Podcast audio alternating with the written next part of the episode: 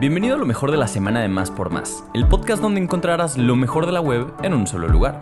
Comencemos con la pregunta del día. ¿Cuál es el género de cine que habla sobre aspectos futuristas, elementos irreales, científicos o extraordinarios? Si conoces la respuesta, compártela con nosotros en nuestro Twitter oficial, arroba más por más, y utiliza el hashtag respuesta más por más. No olvides que nuestra sección de ocio ahora también tiene una versión digital. Entra a máspormás.com.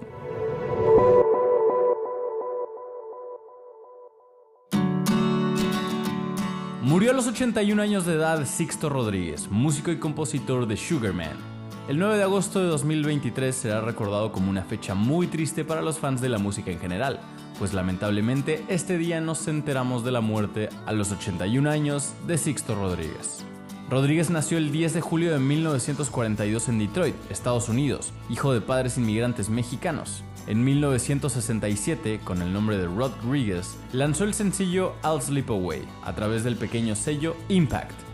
El cantautor no produjo nada más en los siguientes tres años, hasta que firmó con la discográfica Success Records, una filial del sello de Buddha Records, a lo largo de su carrera, Sixto Rodríguez grabó dos discos, Cold Fact en 1970 y Coming to Reality en 1971, donde incluyó canciones que se convertirían en clásicos del músico como Sugar Man y I Wonder.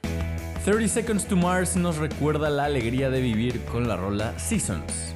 Fue en 2018 cuando los hermanos Jared y Shannon Leto estrenaron su más reciente material discográfico, America, desde entonces, cada quien se dedicó a sus proyectos, aunque como dicen por ahí, uno siempre vuelve a donde fue feliz. A inicios de este 2023 y después de mucha espera, 30 Seconds to Mars por fin dio señales de vida. Lo decimos porque en mayo estrenaron su primera rola en un buen rato, Stock, aunque en ese momento también confirmaron que lanzarían un nuevo álbum de estudio llamado It's the End of the World But It's a Beautiful Day, el cual contará con 11 rolas recién salidas del horno. Ahora los Leto nos sorprenden con Seasons, un sencillo más de su siguiente material discográfico y que tiene un mensaje que nunca está de más escuchar, sobre todo cuando sientes que las cosas no están saliendo tan bien que digamos.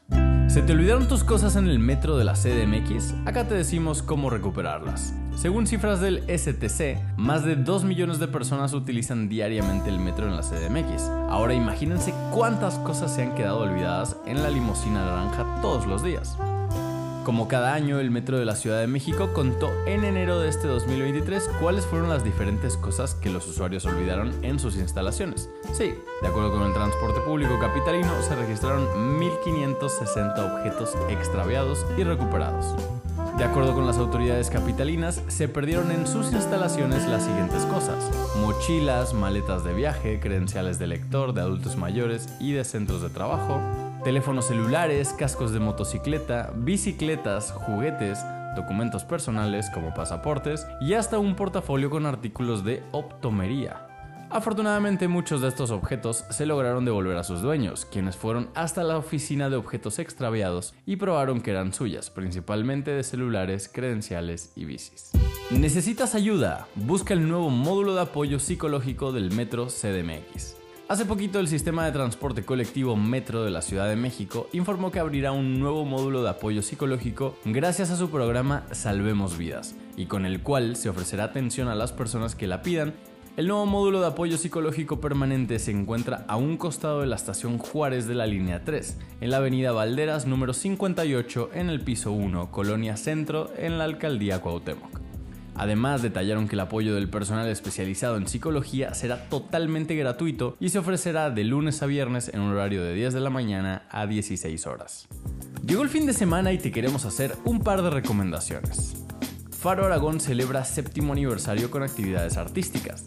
El sábado 19 habrá muestras de música y danza, el domingo 20 el público disfrutará de presentaciones escénicas realizadas por los usuarios de los talleres, Posteriormente, el sábado 26 se proyectará la identidad cinematográfica de La Faro mediante performance audiovisuales, que combina composiciones sonoras y un live cinema.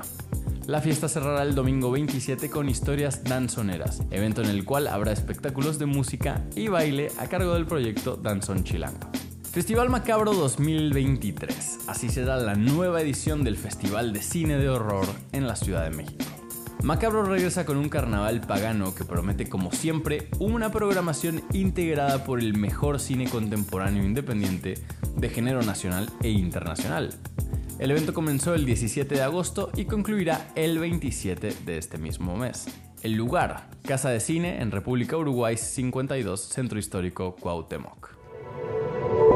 Gracias por escuchar y no olvides suscribirte. Sintonízanos en la próxima edición de Lo mejor de la semana de Más por Más, el podcast donde encontrarás lo mejor de la web en un solo lugar.